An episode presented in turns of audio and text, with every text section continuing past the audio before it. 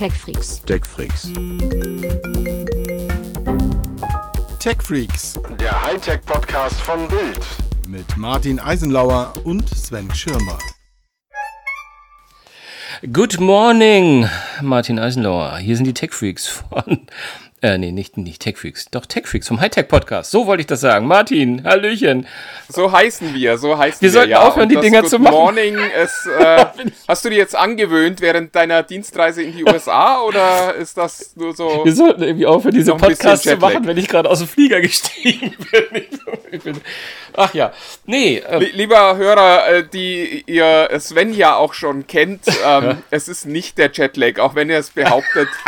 es ist nicht so, dass seit über zwei Jahren jedes Mal Sven gerade aus einem Interkontinentalflug steigt, wenn wir diesen Podcast aufnehmen. Das stimmt einfach nicht. Das ist, das kannst du jetzt für heute ausnahmsweise mal äh, irgendwie für dich als, als präventive Entschuldigung quasi einsetzen. äh, du meinst, ich kann es abhaken Aber für die es Zukunft. ist oder? nicht jedes Mal so. Ach. Auch wenn man oft das Gefühl hat, dass man so denkt, Ja, der hat doch einen Nagel im Kopf stecken oder so. Aber nee, das ist, äh, das ist unser lieber Sven. Hör doch auf, ich habe har harte Tage hinter mir, ja. Du warst hier entspannt in der Redaktion und ich musste mit Helikoptern über New York fliegen und solche Sachen. Ja, genau. Also- ich habe äh, ich hab die Fotos gesehen. Also- Drinks vor der Skyline, äh, Helikopterflüge. Und wer, wer weiß, was alles nicht auf Fotos gelandet ist. Das, äh, Das, Ja. das möchtet ihr wissen, gibt's aber nicht zu sehen. So, aber wir wollen ja über ist manchmal vielleicht auch besser Ja, so. Das ist, äh, definitiv, definitiv. Martin, worüber wollen wir sprechen? Irgendwie. Hast du was vorbereitet? Wir, ja, also äh, natürlich werden wir drüber sprechen, warum du dich in den USA schon wieder aufgehalten das, hast. machen wir, das machen wir auf jeden Fall. Wir müssen aber über das, und ich sage das jetzt einfach mal so, das spannendste Handy dieser Generation sprechen. Das, äh, Ja, ja, ja, Ja. das ist super. Das, das war, Also es gibt noch einen Hersteller, der äh, Innovationen kann und auch wenn ich jetzt das Wort spannend benutzt habe, es ist nicht Huawei. Das ist nicht Huawei. Aber du hast immer gemunkelt, dass Huawei im Hintergrund noch mal ein bisschen, vielleicht noch mal so hier und da, oder? Oder ist, ist, ist der Gedanke weg? Der Gedanke war, war da, ähm, ich glaube inzwischen aber nicht mehr so richtig dran, weil die Neuigkeiten, über die wir gleich sprechen werden, doch deutlich anders sind als das, was Huawei im äh, Mate 30 gezeigt hat. Insofern, also es gibt noch Firmen, die Innovationen machen, das ist nur nicht mehr die mit dem Apfel. Wobei auch die haben ja was äh, gezeigt, beziehungsweise zumindest ein Patent Ja, angemeldet darüber sprechen wir dann nicht. Ach, da für etwas, äh, genau. Damit schmeißen wir alle sie, raus. Äh, Amazon kopieren. muss ich immer, oh Gott, hier. Ach Gott. Da werden wir später drüber reden. Aber erstmal reden wir natürlich Womit möchtest du denn anfangen, ja, mein ja, komm, wir, lass uns mit Google anfangen. Einfach so, weil ich, äh, dann kann ich mich nochmal auf deine Stimme konzentrieren und das ist immer so schön. Und ich kann vielleicht äh, vorweg, also es geht natürlich ums Google Pixel 4, was dieser Tage vorgestellt wurde. Und ähm, als, als Intro dazu vielleicht das kleine Bonmot. Ich stand in New York vor dem Headquarter, also zumindest von dem New Yorker Headquarter von Google. Und da hing noch ein riesen Billboard mit Pixel 3. Also gefühlte drei, vier Stunden nach der Vorstellung des Pixel 4. Lustig, Bad weil die timing. hatten ja schon vor drei Wochen den, den Times Square mit Pixel 4 ähm, Ge- Plakaten genau, war, zugehängt. Da- Das, das war auch, war auch zu voll. Ähm, und der Vorteil am Times Square ist, das sind nämlich keine Plakate, das sind ja alles mittlerweile so Digital-Billboards. Da, geht, da geht ja. das alles viel schneller als bei so einem Ding auf dem Hochhaus gegenüber, was man wahrscheinlich erstmal abbauen muss. Aber naja. Aber erzähl mal, ich meine, gut, das, was man gelesen hat, war ja durchaus, ähm, die Erwartungen wurden größtenteils erfüllt, oder? Ich finde sogar übertroffen, ehrlich gesagt. Also wir hatten ja ehrlich gesagt alle nicht viel erwartet. Wir, wir wussten, dass das äh, Pixel Naja, was heißt nicht viel erwartet, weil wir schon so viel Kamera hat. Ja, ja, ja. Ja, und äh, also ich hatte, äh, gut, weiß, ich will gar nicht wir sagen, sondern ich äh, hatte erwartet, dass es ein Update gibt mit einer, ähm, mit einer Telelinse, die dann ja auch gekommen ist. Und dann gab es ja auch schon diese Ankündigung, dass es diesen Winke-Sensor geben wird, ähm, wo ich bis heute noch nicht so richtig weiß, wozu der eigentlich da ist, beziehungsweise das erkläre ich wahrscheinlich auch gleich noch ein bisschen. Du erklärst, Wo was du ich nicht aber weißt. inzwischen glaube, dass das Ding ähm, ein wahnsinniges Potenzial hat, das wir momentan vielleicht noch nicht sehen, das aber in Zukunft äh, relativ spannend werden könnte. Ja, und dann gab es eben in Software nochmal, äh, also ein Kamera-Feature, wo ich, wo ich sage, mein Gott, sowas äh, gab es bisher einfach noch nicht. Und insgesamt sind das halt wirklich, ist das so ein, so ein dickes Paket mit Innovationen und mit echten Neuheiten, wo man wirklich sagen kann, wow, da tut sich was, da lohnt es sich auch, das Upgrade zu machen von Generation 3 auf Generation 4. Und das ist eben nicht so wie bei anderen Herstellern. Und da meine ich jetzt gar nicht mal nur Apple, wo man sich immer so jedes Jahr fragt, ja, wenn ich das Vorgängermodell habe, brauche ich das aktuelle jetzt? Also ich finde, beim, beim Pixel 4 stellt sich diese Frage tatsächlich nicht. Ja, ja. Aber dann doch mal, mal von vorne. Was haben wir denn gesehen? Also wir, wir bleiben erstmal erstmal bei den Handys, ja. Das ist ja, glaube ich, erstmal das. Ja. Das war ja die wichtigsten da. Und da haben wir zwei statt drei, weil letzte Woche haben wir ein bisschen Orakel, dass es vielleicht drei geben könnte. Habe ich richtig gezählt, ne? Es gibt zwei. Ja, es gibt äh, bis auf weiteres keine ähm, 5G-Variante. Das finde ich bemerkenswert, um es mal vorsichtig zu sagen. Das ist. Äh, schon steil, dass Google sagt, nee, wir äh, gehen den Weg, den Apple auch geht und sagen, momentan braucht man noch kein 5G. Hinter vorgehaltener Hand hört man, wenn man auch gerade mit den Mobilfunkern spricht, auch, dass 5G offensichtlich im Handy nicht ganz trivial umzusetzen ist und dass das momentan eigentlich nur eine Firma so richtig gut im Griff hat und vielleicht ist es insofern auch ganz schlau von Apple und auch von Google und von vielen anderen Herstellern zu sagen, wir machen jetzt erstmal noch kein 5G-Handy, weil es halt auch noch viele verschiedene Frequenzsysteme äh, gibt und es nicht ganz trivial ist, die Antennen unterzukriegen, die man braucht, um wirklich das Ding international äh, und global tauglich zu machen. Hm. Also es ist ein bisschen so wie seinerzeit mit äh, Triband und äh, Dualband-Handys und so. Insofern ist es nachvollziehbar, es ist aber schon ein bisschen schade, dass man jetzt, äh, wenn man ein Pixel 4 kauft, ist das halt in zwei, drei Jahren, wird sich das ein bisschen alt anfühlen an der Stelle. Aber dafür fühlt sich eben jetzt relativ neu an, wenn man sich die Kamera anguckt. Da gibt es wirklich äh, tolle Neuigkeiten. Also mein persönliches Highlight ist ein System, das heißt Dual Exposure. Das dachte ich mir. Und das, bitte? Das dachte ich mir, weil ich das auch äh, definitiv auch das, was, was am unerwartetsten kam. Äh, fand ich sehr spannend jedenfalls. Wa Wahnsinn. Also wirklich, äh, jeder kennt dieses Problem. Du machst äh, ein Bild von jemandem vor einem sehr hellen Hintergrund, vielleicht ein bisschen Gegenlicht, also das, die klassische, der klassische Turi-Einsatz. Und dann ist entweder der Hintergrund äh, viel zu hell und man erkennt die Person oder der Hintergrund ist super, aber die Person vorn ist viel zu dunkel. Und mit Dual Exposure kann man und das in, in der Live-View anpassen, wie die Belichtung im hellen und im dunklen Bereich ist. Das heißt, eine künstliche Intelligenz erkennt, welche Bereiche sind hell, welche mhm. sind dunkel. Und dann kann man über zwei einzelne Regler einstellen, welcher Bereich wie hell sein soll, welchen Kontrast haben soll, welche Belichtung bekommen soll. Und das ist, sind äh, fotografische Möglichkeiten, die bisher, also selbst mit der ein oder anderen Spiegelreflexkamera vollkommen unmöglich waren, weil man da eben auch äh, nur Belichtungsserien schießen konnte, die man dann später zusammenfrickeln musste. Und ja, das Pixel macht das quasi an Bord. Ich äh, kann das schon so ein bisschen ausprobieren. Und mein Eindruck ist, dass die Technik sehr, sehr eindrucksvoll ist, allerdings auch ein bisschen gewöhnungsbedürftig. Also man muss ein bisschen damit experimentieren. Wenn man sich aber mal dran gewöhnt hat, weiß man nicht, wie man gewisse Aufnahmen früher überhaupt gemacht hat. Also es ist wirklich, es ist sehr, sehr eindrucksvoll, was Google einem da einfach so in die Hand drückt. Also es ist wirklich, da brauchte man früher Bildbearbeiter, um diese Effekte hinzukriegen. Ja, ist ja cool. Aber auch die, die ja hochgelobte, von dir ja hochgelobte Nachtsichtfunktion, die ja auch jetzt bei anderen Handys mittlerweile drin war, ähm, haben sie auch nochmal verbessert. Also ich habe irgendwas gelesen, dass es, das, was ich am meisten kritisiert habe, ist, dass man keine sich bewegenden Menschen äh, am besten fotografiert, weil das Auslösen so lange dauert. Da scheinen sie auch nochmal nachgebessert zu haben, sodass das jetzt erheblich, also die, der, die Auslöseverzögerung erheblich äh, vermindert wurde. Ja, sie haben an allen Ecken und Enden ein bisschen geschraubt. Ich muss zugeben, ich habe äh, bei Nightsight noch nicht viel experimentiert mit der Kamera. Deswegen kann ich gar nicht so viel sagen. Die äh, Demo-Aufnahmen, die sie gezeigt haben, sahen ganz gut aus.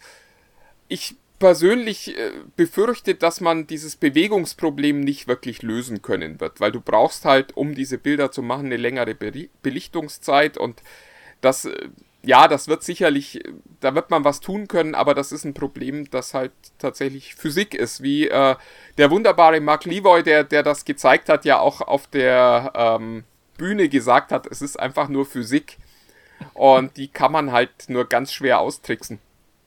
Was aber auf der anderen Seite irgendwie ganz cool ist, ist ein Feature namens äh, Astronomy Photography, also wo man äh, den Sternenhimmel fotografieren kann. Und da dauert es dann aber tatsächlich vier Minuten. Also das sind äh, 15 Aufnahmen, die jeweils mit einer Belichtungszeit von äh, 16 Sekunden, wenn ich das jetzt richtig im Kopf habe, ähm, gemacht werden und dann zusammengerechnet werden und dann kann man den Sternenhimmel fotografieren, wenn man genug Geduld und ein Stativ Am dafür besten hat. ein Stativ oder, oder irgendwo hinlegen, ne? Irgendwann nach oben geht ja gerade noch. Ja, Aber und selbst, ja und selbst also in der Hand kann man das nicht mehr halten. ja, ja. Aber es ist, äh, und es wird wahrscheinlich auch nur da funktionieren, wo man eben auch den Sternenhimmel sehen kann. Also hier in Berlin Mitte muss man sich, glaube ich, keine äh, Hoffnungen machen. Da ist die Lichtverschmutzung so hoch, dass man die Sterne ja ohnehin kaum sehen kann. Aber wenn man so ein bisschen rausgeht aufs äh, etwas dunklere Land, dann kann man angeblich mit dem Pixel 4 wunderbare Sternenaufnahmen machen. Das äh, muss ich jetzt am Wochenende mal ausprobieren. Und dann kann ich nächste Woche davon berichten. ja, spannend. Gibt, Ja, und dann äh, gibt's eben noch ein Zoom-Objektiv, das einen wirklich guten Zoom macht. Da habe ich auch schon ein bisschen experimentiert damit. Das äh, sieht sehr eindrucksvoll aus. Es ist ein optischer Dreifach-Zoom. Also man kriegt so im Wesentlichen das, was man jetzt auch schon aus dem äh, großen iPhone kennt. Oder aus äh, irgendwelchen größeren, teureren Galaxy-Modellen. Aber das ist für die Kamera ist es schon ein echter Schritt voran. Gerade Dual Exposure ist halt was, was es so in der Form bisher noch in keinem anderen Telefon gibt und was wirklich einen Alltagsnutzen mitbringt. Also das ist nicht so was, wo man sagt, na ja, mal gucken, sondern das ist wirklich äh, nach zehn Minuten versteht man, warum man das eigentlich schon immer haben wollte, aber noch nie dran gedacht hat. aber das ist, ist es das, was, was, äh, was, was, weil du sagst so Dual Exposure, ähm, ich habe da irgendwie was mit HDR Plus irgendwie in Erinnerung von, von dem, was Google so in seiner deutschen Erklärung erzählt hat. Ist es das gleiche oder ist das nochmal was anderes? Naja, HDR Plus ist äh, mehr oder weniger das, was die Aufnahme dann macht. Das äh, machen sie ja ohnehin schon Ja. seit längerem, dass sie äh, den Dynamikumfang eben auch schon anpassen. Das sieht man jetzt eben auch schon im Bildschirm und kann dann eben auch da noch an den Reglern Ah, spielen. okay. Also Ja, das ist mhm. quasi die, die, die Anwendung ähm, von Dual Exposure macht dann eine HDR Plus Aufnahme und die Tatsache, dass man es jetzt im Bildschirm schon sehen kann, macht eben diese, diese Steuerung nochmal möglich. Also bisher war es halt so, dass man ein Foto geschossen hat und das sah dann am Ende durch diese HDR Plus Technik besser aus, als man es in seinem äh, Vorschaubild sehen konnte. Und jetzt sieht man dieses, äh, dieses, diesen HDR Plus Effekt eben auch schon im Vorschaubild. Das heißt, also auch wenn man nicht an diesen HDR Plus Reglern rumdreht, äh, sieht man jetzt schon besser, was man später im, im Bild tatsächlich hat. Okay, ja. Auch da wirklich nochmal ein deutlicher Schritt nach vorn. Ähm, du, Ja, ich, ich, ich höre deinen Worten, ich höre deinen Worten, dass du schon, äh, schon äh, das Gerät sozusagen in deinen Händen hältst. Hältst du eigentlich beide? Kannst du sagen, welche größten Unterschiede sich zwischen dem normalen und dem XL tun?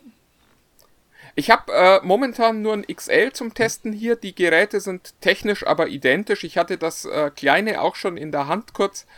Ähm, das Display ist ein bisschen kleiner. Es sind 5,7 und 6,3 Zoll. Jeweils äh, mit ohne Notch, aber mit einem breiten Streifen oben, weil man eben auch viele Sensoren braucht. Da kommen wir gleich noch dazu. Ansonsten sind die Geräte tatsächlich gleich. Also es ist nicht so wie bei anderen Herstellern, dass dann das Größere ein bisschen besser ausgestattet ist, sondern beide äh, Geräte sind identisch, nur die Display-Diagonale und die Auflösung unterscheiden sich. Aber ansonsten kriegt man auch in der kleinen Form das große technisch ausgestattete Telefon. Ja.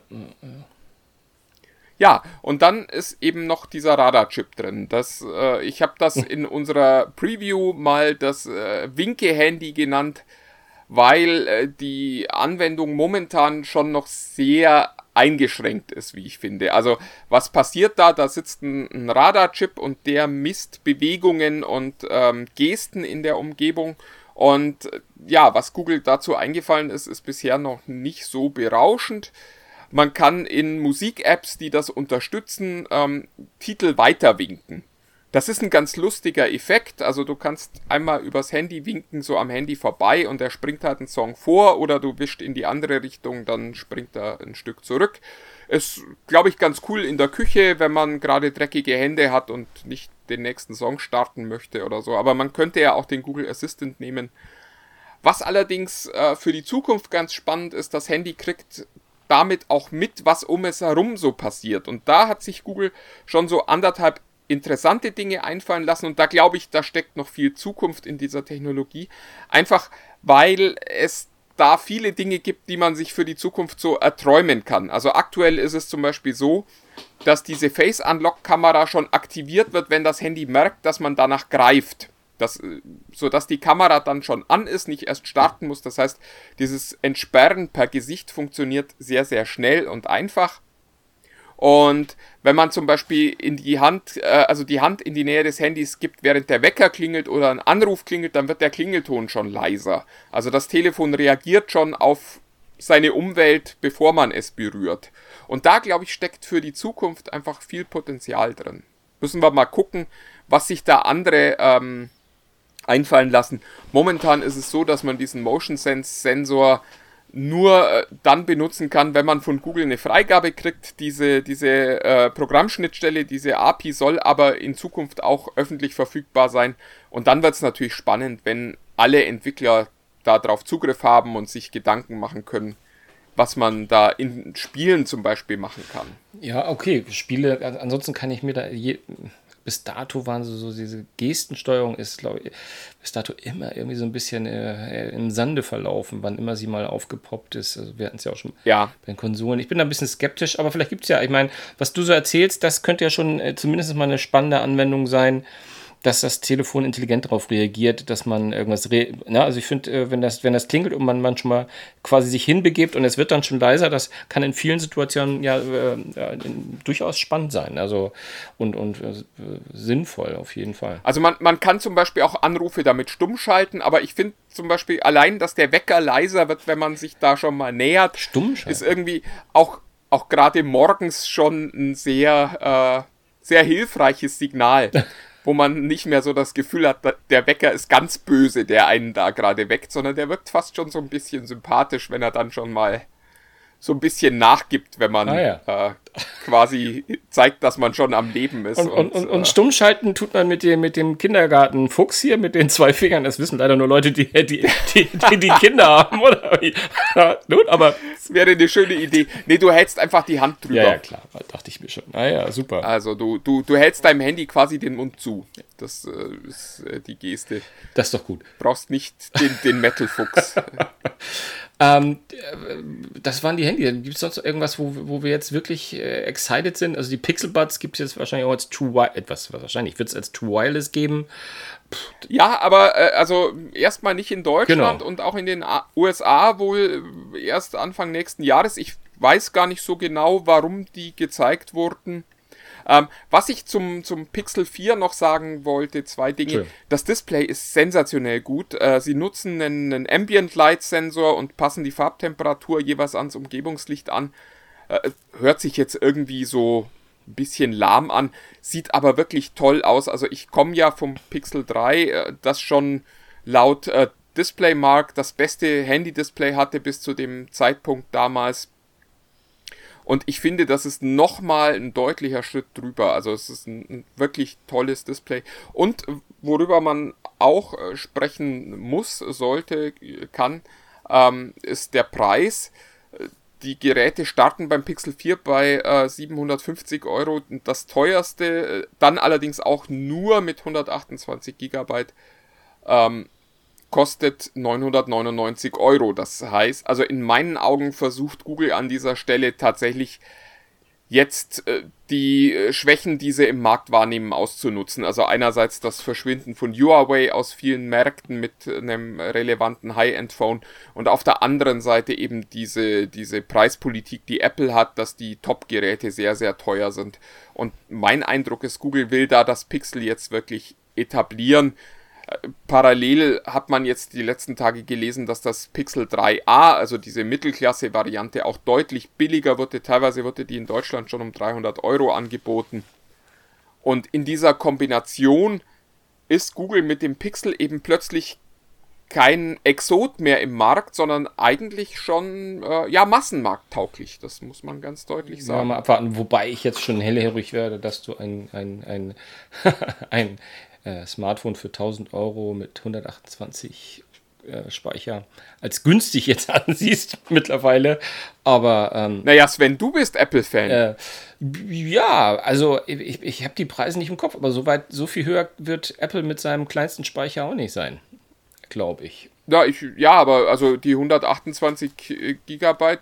Gibt es überhaupt noch? Ja, wird, äh, nee, ich glaube, die gibt es eben nicht mehr, die Konfiguration. Mhm. Aber also ich glaube, du musst für Vergleichbares bei Apple, also irgendjemand bei TechFreaks unter sich hat äh, geschrieben, 400 Euro mehr hinlegen. Ich weiß nicht okay. genau, ob es tatsächlich so viel ist. Aber wenn es ein TechFreak geschrieben hat. Mindestens 200, 300 Euro. Ja, ja, ja, das ist ja. ähm, Nee, ja, du, man, man, wird, man wird es sehen. Also ähm, es kristallisiert sich ja äh, nicht erst seit gestern heraus, dass es einfach zwei Lager geben wird und dass es immer so bleiben wird, dass die Leute, die unbedingt ähm, einen, einen, Apfel auf den Tisch legen, sehen, liegen wollen, wenn sie irgendwie unterwegs sind, gewillt sind, dafür zwei, drei Euro mehr auszugeben. Wobei ich finde, das Design von neuen Google, das habe ich auch letzte Woche schon gesagt, das ist schon jetzt mittlerweile verdammt nah dran und ich finde, das sieht auch ähm, sehr, sehr edel aus. Ähm, ich mochte das alte ja nicht, da hatten wir ja schon äh, kontrovers drüber gesprochen.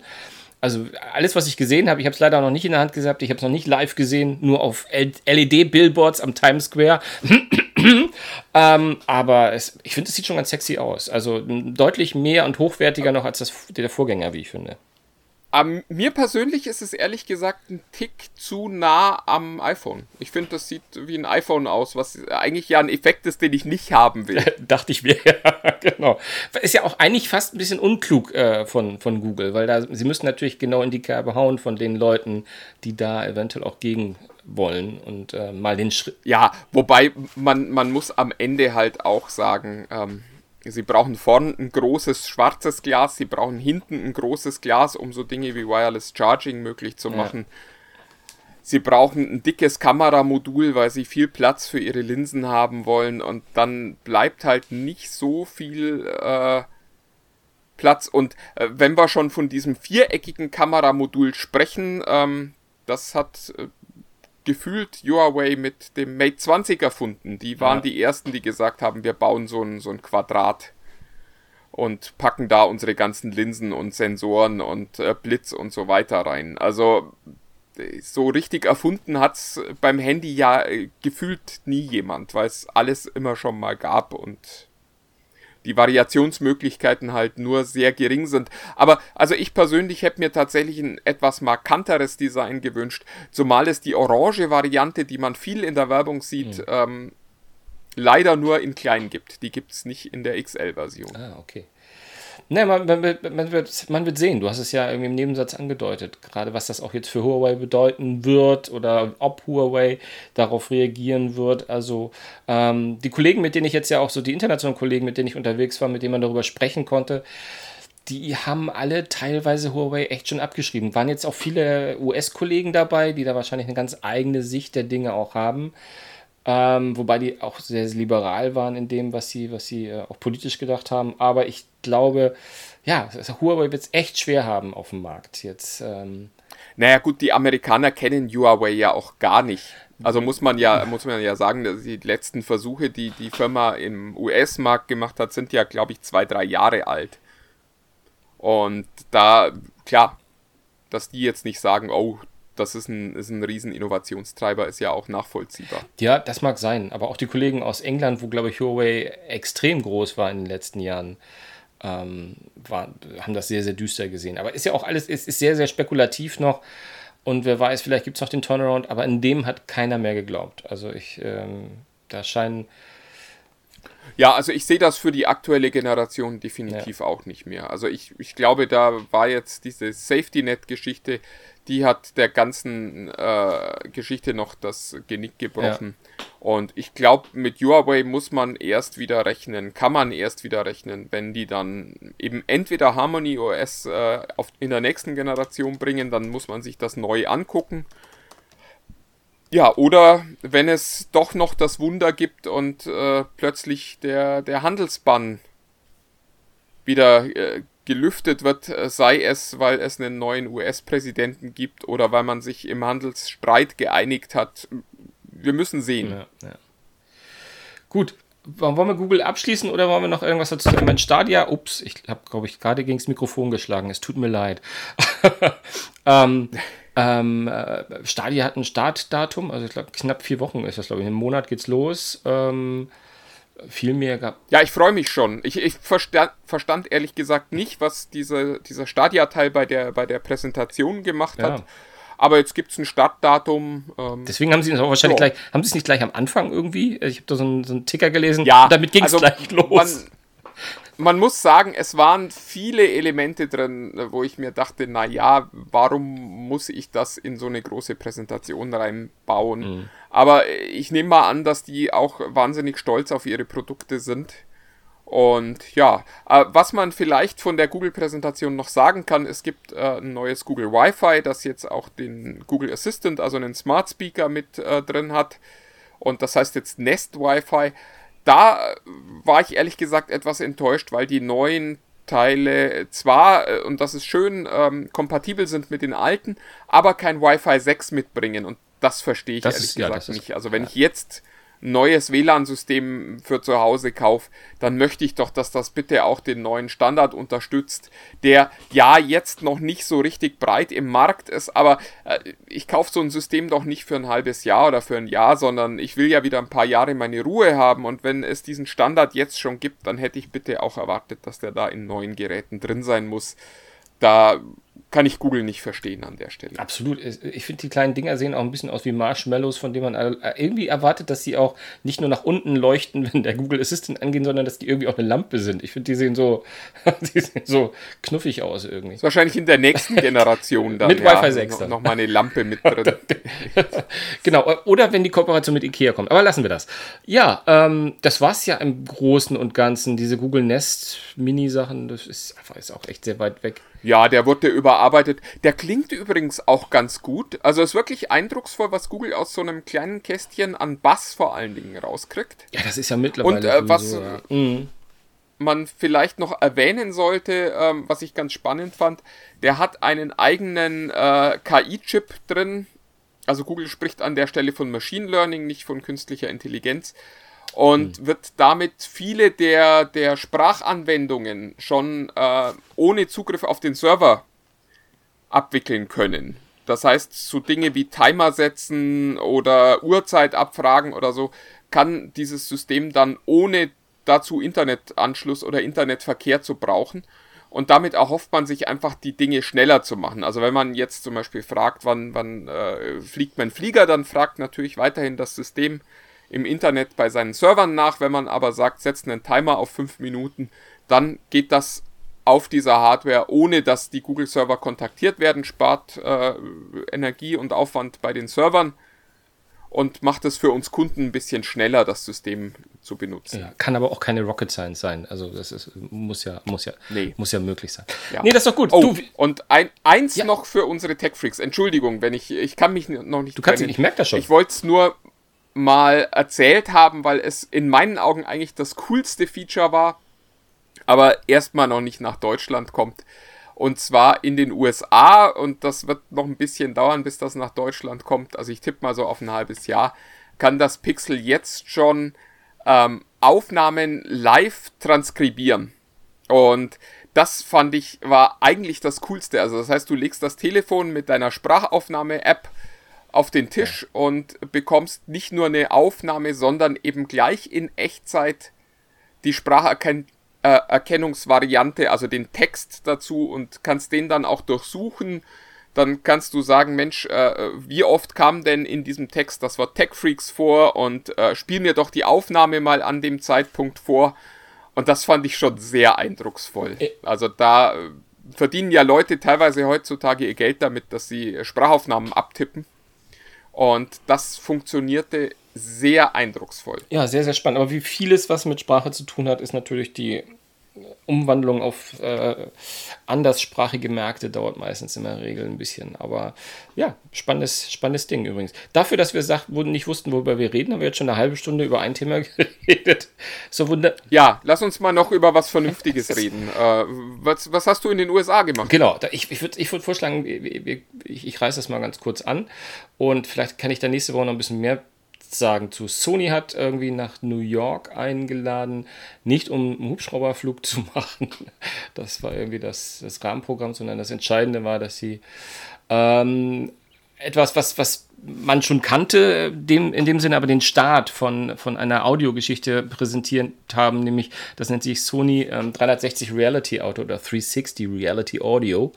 Ähm, und äh, das Ganze ist im Grunde genommen relativ einfach gesagt, indem man sich vorstellt, das ist Surround Audio, ähm, wie wir es aus dem Kino kennen, nur halt ohne Verbindung mit, äh, mit einem Movie, sondern äh, mit Musik in erster Linie. Oder so wie Sie es genannt haben, ausschließlich Musik. Und das ist äh, ganz spannend, äh, weil ich habe mich davor ehrlich gesagt noch nicht mit beschäftigt, obwohl ich auch ähm, die, die, Kollegen von Dolby, die die Dolby Atmos machen, also das für die Kinos, da nämlich auch ein Dolby Atmos Audio machen, das hatte ich vom, vor einiger Zeit schon mal gelesen. Und das ist, was Sony macht, ist ungefähr so eins zu eins das gleiche, würde ich sagen.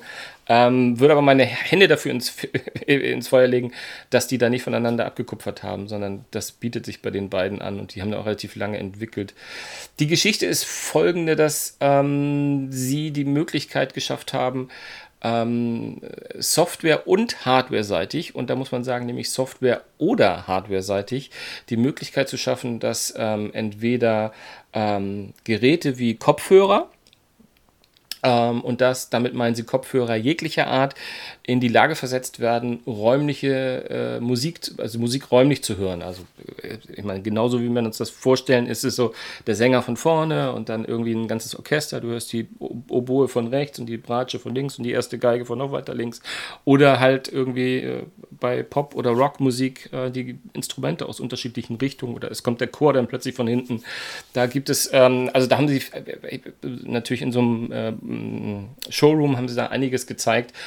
Und das klingt, das klingt klasse. Ich fühlte mich so ein bisschen erinnert. Ich ähm, habe vor einigen Jahren mal von, von Sennheiser so ein, äh, so ein Audio-Aufnahme-Headset getestet, äh, so was so auch sich in erster Linie auch so an YouTuber wendet, das äh, fast das gleiche macht, mehr oder weniger sozusagen, das auch räumlich aufnimmt und wenn man sich selbst dreht, sozusagen, dass der Sound von überall herkommt, das ist jetzt weniger originell, aber nämlich die Tatsache, dass du das mit jedem Kopfhörer hören kannst. Also ich habe da auch so Probeaufnahmen gemacht und ob das nun vom äh, Mitschmeiß-Kopfhörer von einem Smartphone ist oder von einem teuren Headset, ist völlig egal. Du hörst wirklich, das, äh, wie, der, wie, wie die Audiospur äh, um deinen Kopf herum wandert. Ähm, das ist äh, sehr, sehr diffizil und das hat jetzt Sony sozusagen nochmal äh, nochmal einen draufgesetzt ähm, und hat gesagt, das, das machen wir zusammen mit der Musikindustrie und haben auch diverse Partner. Wobei, ich glaube, Sony ist ja mit äh, Sony Music und äh, all diesen Subbranches, die sie da gekauft haben, glaube ich, machen ein Drittel des gesamten Musikmarktes weltweit aus. Das heißt, den ein oder anderen Künstler haben sie schon äh, ohnehin an Bord. Ähm, und das betrifft halt ähm, ja, Live-Musik. Äh, da irgendwie in, in, Amerika gibt es so einen Dienst, einen Streaming-Dienst, der ich glaube, Snuck oder Nuck.com heißt, die in erster Linie oder ausschließlich ähm, sich mit Live-Performances von Künstlern sozusagen äh, streamingmäßig umtun und da dabei sind. Aber dann, äh, wir haben, da waren Leute von Deezer, von Tidal und, und ähm, Amazon Music HD macht das natürlich auch. Das habe ich ja vor einigen Wochen auch bei Amazon gesehen, dass äh, der neue Studio-Lautsprecher ist übrigens der erste, der auch dieses 360 Reality Audio abspielen kann und Dolby Atmos Audio. Ähm, also das ist alles spannend und das klingt auch faszinierend. Ich bin mir nur nicht so ganz so sicher. Äh, also ich ob, ob, man das braucht, ob man das möchte, ob man das will, da muss man einfach nochmal so ein bisschen, glaube ich, sich selbst äh, mal das anhören und sagen, hey, das finde ich spannend. Also ich glaube, was bei Konzerten, bei Klassik, da ist es, glaube ich, so eine gewisse Faszination, die da, hm, die, die das ausmachen kann. Ähm, sie haben halt auch Beispiele gezeigt, weil sie so jetzt irgendwie, sie haben jetzt so einen Backkatalog von so 1000 Platten, die sie da so umgewandelt haben. Und da ist dann auch mal so eine alte Dillenscheibe dabei oder äh, so. Ähm, also quasi, sie können alles, was noch äh, quasi in dem ähm, originalen Mix vorliegt, ähm, also was sozusagen die, wo alle Tonspuren nochmal aufgelöst sind, da können dann die äh, mittlerweile Soundingenieure, wie sie sich dann heißen, ein 360-Mix äh, draus machen. Und das war auch ganz spannend und ich muss jetzt ein bisschen schwächeln, aber das werde ich nächste Woche nachliefern. Ähm, bei dem Event war der, äh, der Produzent, der auch früher mit Amy Winehouse gearbeitet hat und, äh, und jetzt mit vielen, vielen anderen Künstlern. Aber wie es so oft mit den Produzenten ist, mal, nicht immer kennt man sie, aber da draußen werden jetzt bestimmt Leute sagen, wie, du kennst sie nicht, aber ich habe das jetzt gerade irgendwie nicht, nicht parat. Aber das war ganz spannend, was der erzählt hat. Der hat seine neue Platte, er hat halt auch eine eigene Platte gemacht und der hat gesagt, die hat er einfach fertig gemacht. Ähm, weil ich hatte dann gefragt, irgendwie, ähm, macht man denn die Platte anders, wenn man weiß, das muss Surround und so.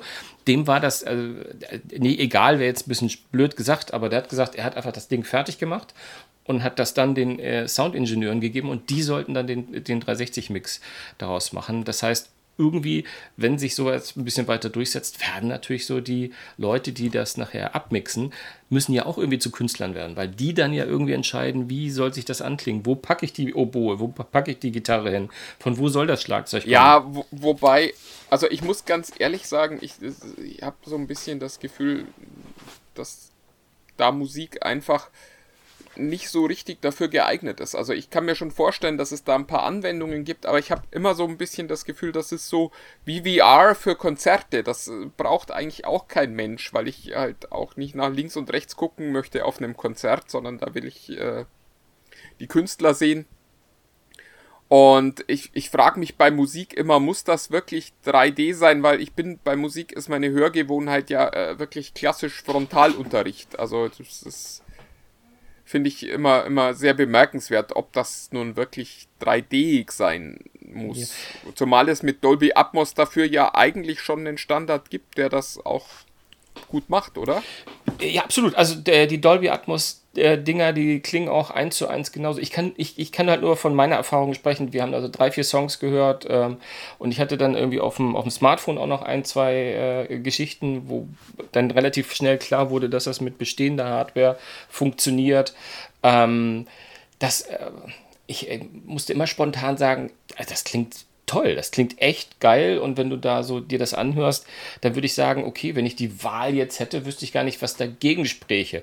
Ich weiß nicht, ob ich es vermisst hätte. Also ich, ich hätte für mich ist immer so ein Standardbeispiel, dass wer Stereo super geil macht, ja, der hat schon was räumliches. Also für mich ist immer ein Beispiel, was, äh, wo ich auch mal gerne reinhöre, wenn ich, wenn ich Testmusik höre von, von Pink Floyd, Money. Also da wie die Registerkasse am Anfang, ich weiß nicht, ob ihr das kennt, so wo die, die wo, wo es, äh, Münzen klappern und die Registerkasse Klasse und das geht immer auf und die Münzen klappern und das ist nicht nur links und rechts. Das ist schon, wenn du das in Stereo hörst und in der Remastered-Version, ist das schon total räumlich. Und da weiß ich jetzt nicht, ob es noch, noch extremer sein muss. Aber wie gesagt, also es, ich habe ein Stück gehört von, oh, das war eine Künstlerin, das war ein Live-Konzert, weiß ich jetzt leider auch den Namen nicht.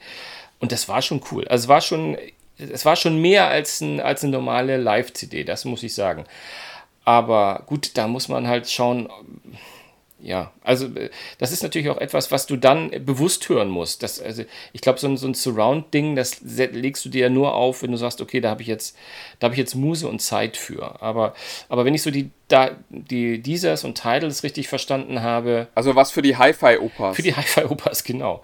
Aber die Streaming-Dienste, die scheinen da ziemlich äh, hot drauf zu sein, weil sie dann natürlich nochmal einen Aufkleber mehr auf ihr. Ja, ist nochmal ein Mehrwert. Ihr, du verstehst wieder ja, mehr, ja. Warum, du, warum du so einen Dienst äh, abonnieren sollst. Ganz genau. Ich würde mich ja schon mal freuen, wenn, wenn mehr ein Angebot für HD-Audio machen würden. Also, äh, falls jemand von Spotify zuhört, äh, es wäre langsam Zeit, Freunde. Ja, ja, das, das, das stimmt. Aber ich glaube, Spotify ist ja mit dem, mit dem höchsten MP3, ich glaube 3, 320 machen die. da ist nicht mehr, äh, ob du da jetzt noch Flag drauf gibst, bin mir nicht sicher, ob das jetzt noch notwendig ist. Aber ähm, ich glaube auch Spotify hat das schon mal gemacht und wieder eingestellt. Ich glaube, irgendwas habe ich jetzt gerade im Kopf. Aber ist ja auch egal.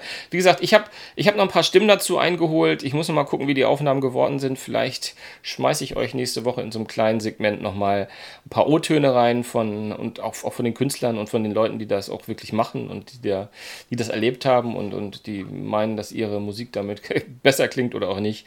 Ähm, ja, das mal so als kleinen Teaser für vielleicht nächste Woche ein bisschen mehr. Und mit ein paar Stimmen, die nicht nur meine sind. Yes. Ja, dann äh, müssen wir noch über ein neues Apple-Patent sprechen, wie wir ja über jedes neue Apple-Patent sprechen oh, müssen. das, das tun wir nicht, wenn du Wo wüsstest, wie viele Apple-Patents Apple da draußen Patente Ja, haben. gut, das stimmt auch wieder. Ähm. Aber äh, es ist ja lustig, weil es halt ein Produkt ist, zu dem es, glaube ich, auch schon mal ein Patent gab, zu dem aber jemand anders ja auch schon ein Produkt gezeigt hat. Ja, ja, klar. Also du hast, du hast ja eigentlich quasi die ganze Geschichte hast du ja irgendwie äh, in der Anmoderation schon fast vorweggenommen. Ähm, es, es geht um ein Apple Ring. ähm, und das Lustige ist halt, dass die Gerüchteküche es auch Apple Ring nennt und ähm, Amazon hat ja quasi, oder Amazon hat vorher vor ein paar Wochen ähm, ja auch so einen Ring vorgestellt, der so ein bisschen prototypisch ist, den man aber schon kaufen kann und halt äh, so zumindest in kleinen Stückzahlen mal rumgeht, der irgendwie Alexa beinhaltet. Äh, ja, und Apple macht quasi dann ja, das, das Gleiche. irgendwie. Wo, wobei ja, ich. Es, das, es macht natürlich. Ja alles in diesem großen äh, Thema Sinn, das Google jetzt ja zum ersten Mal auch so benannt hat, nämlich Ambient Computing. Also der, die Tech Freaks kennen den Begriff schon ein bisschen länger. Aber äh, im Rahmen dieser Google Keynote wurde der jetzt eben auch zum ersten Mal so richtig deutlich angesprochen. Also dieser Versuch, quasi den, den Computerdienst wegzubringen vom Gerät ja. und hinzubringen in äh, unsere Umwelt. Also so, dass wir quasi überall diese Daten zur Verfügung haben und uns halt immer aussuchen, was wir gerade so benutzen. Also was weiß ich, wenn ich hier im Büro sitze, kann ich dann eben meine Fotos auf äh, einem Bildschirm zeigen, aber genauso kann ich sie zu Hause auf meinem Fernseher zeigen oder eben unterwegs dann auf meinem äh, Handy, meiner Uhr oder vielleicht in Zukunft auch auf dem Ring, denn der äh, Apple Ring soll, glaube ich, auch ein Display haben, oder habe ich das falsch? Na gut, äh, das, das, das, das, das spann, ja, das, das wird aber eher orakelt anhand, ähm, weil, weil es ich, äh, im Patentantrag habe ich von Display, glaube ich, nichts gelesen aber man kann die, die, diese, diese Strichzeichnung, die da solchen Patentanträgen immer ähm, beigeschmissen werden, kann man so entnehmen, dass das fast eher, und das hat auch äh, ein Rendering, habe ich auch schon gesehen, äh, so, so eine Art Siegelringartig vom Design ist. Also sozusagen, dass nach oben hin ähm, es wirklich rund ist, wie, wie so ein kleines Mini, Mini-Display sein könnte. Und ähm, ich, ich, ich würde mal sagen, das mit dem Display ist Quatsch, würde ich jetzt spontan behaupten wollen. Aber so ein Ring hat man ja bei Amazon, Amazon gesehen. Ähm, das kann, äh, ja, das ist ja durchaus äh, sehr, sehr überschaubar, um damit Alexa zu bedienen. Aber ja, Amazon wird uns irgendwann wahrscheinlich äh, ähm, sagen können, ob sie das weiterführen oder nicht und ob sich das jemand gekauft hat oder nicht. Ja, und dann wollten wir heute noch ganz kurz, wenn ich auf unseren äh, Aufnahmetimer gucke, tatsächlich am besten ganz kurz, ja. noch ein bisschen ja, Nachsorge für das äh, Thema letzte Woche liefern. Nämlich, wir haben letzte Woche über die PS5 gesprochen. Macht das Sinn? Was wird die können? Was wird sie nicht können? Was wird die kosten? Ähm, was wir letzte Woche vergessen haben oder worüber wir eigentlich mehr oder weniger bewusst nicht gesprochen haben, was aber jetzt auch viel gefragt wurde im Nachgang, war, äh, was für Spiele kommen da denn eigentlich? Und das ist ja durchaus auch nochmal ein Thema. Und da wollten wir nochmal einen kleinen äh, Ritt ja, durch die Spielewelt quasi machen. Ja, und da sind natürlich auch ähm, viele lecker feine äh, Titel dabei. Also ich würde auch sagen, fast für jeden irgendwie. Äh, viele erwartbare Titel, aber auch ähm, wo man sagt, ja, äh, ma, ma, ma, macht Sinn und macht auch Lust auf die PlayStation 5 in irgendeiner Form. Hau mal los.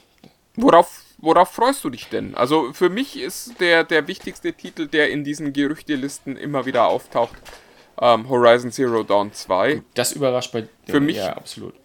war die Nummer 1 eins der tollsten Spiele der letzten Jahre und auch für mich die größte Überraschung. Da hatte ich null Erwartungen. Im Gegenteil, ich dachte anfangs, das wird ganz doof.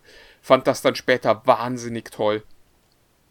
Ja, und darum freue ich mich natürlich auch entsprechend auf äh, Teil 2.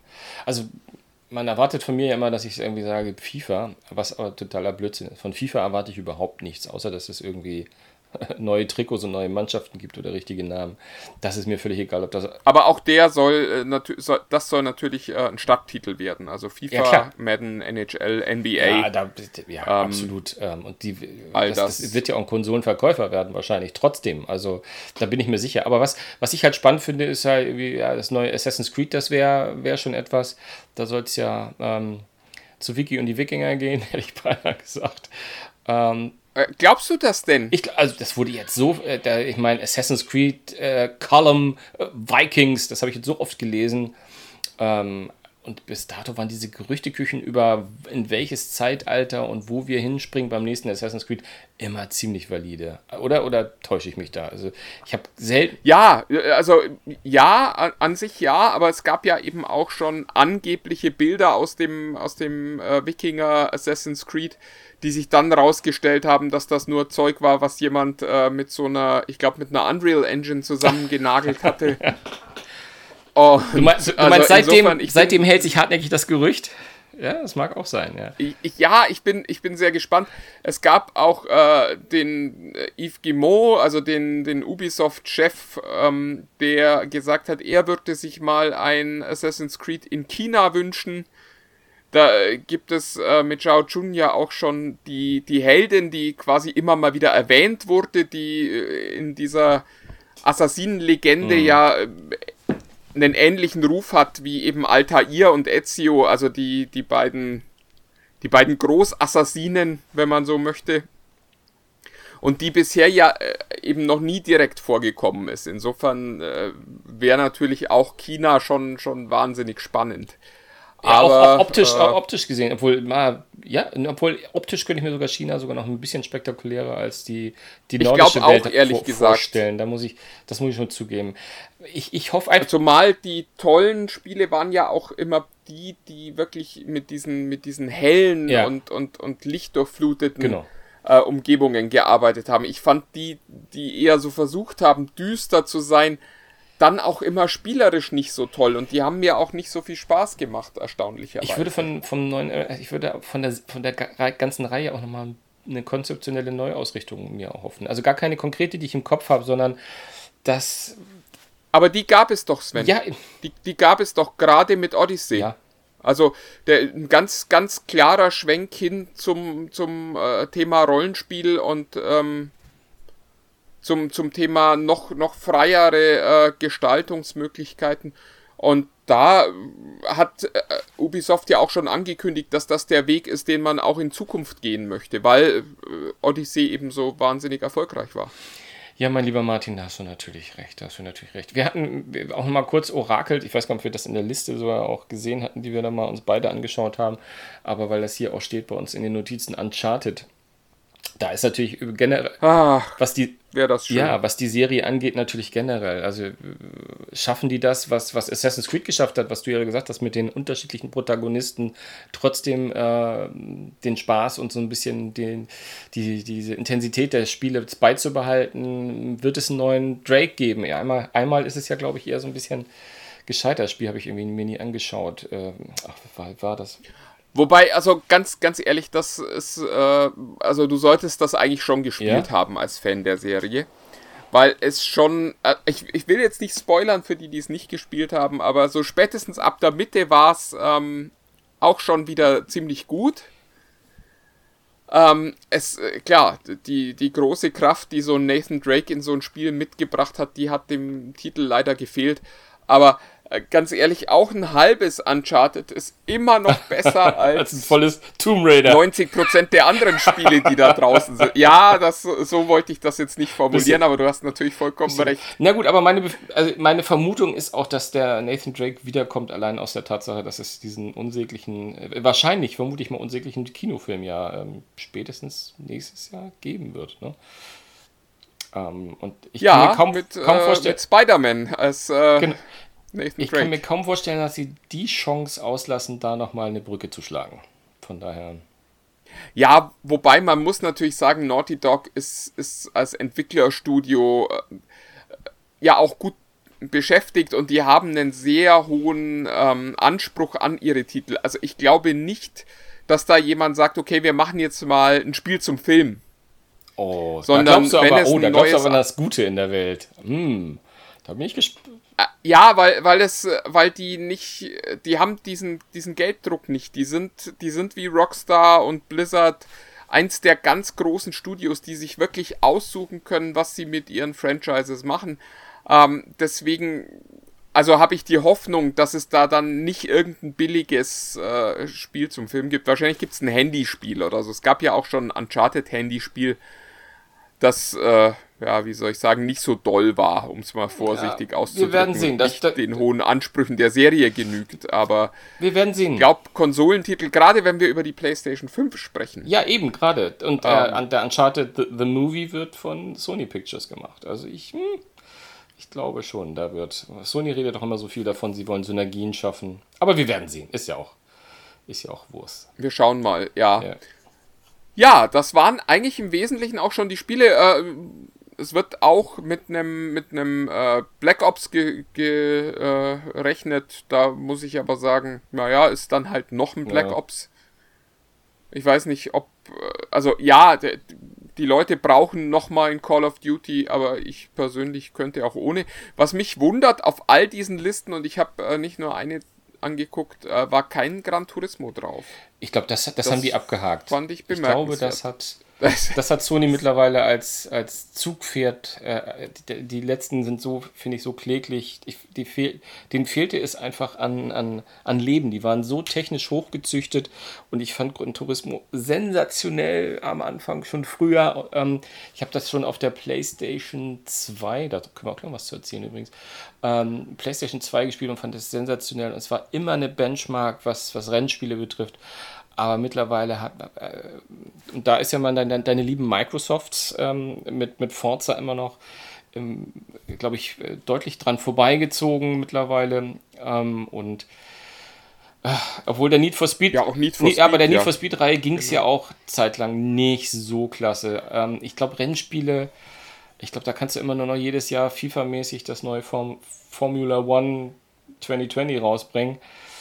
Na, mal schauen. Also, mh, wenn die Grafik und äh, gerade ja was, was wir auch mit den ähm, mit der mit, mit den mit den Lichtspielen und so, das war natürlich auch immer so, so eine Domäne von Gran Turismo, wer weiß, vielleicht schrauben sie am Hintergrund dran.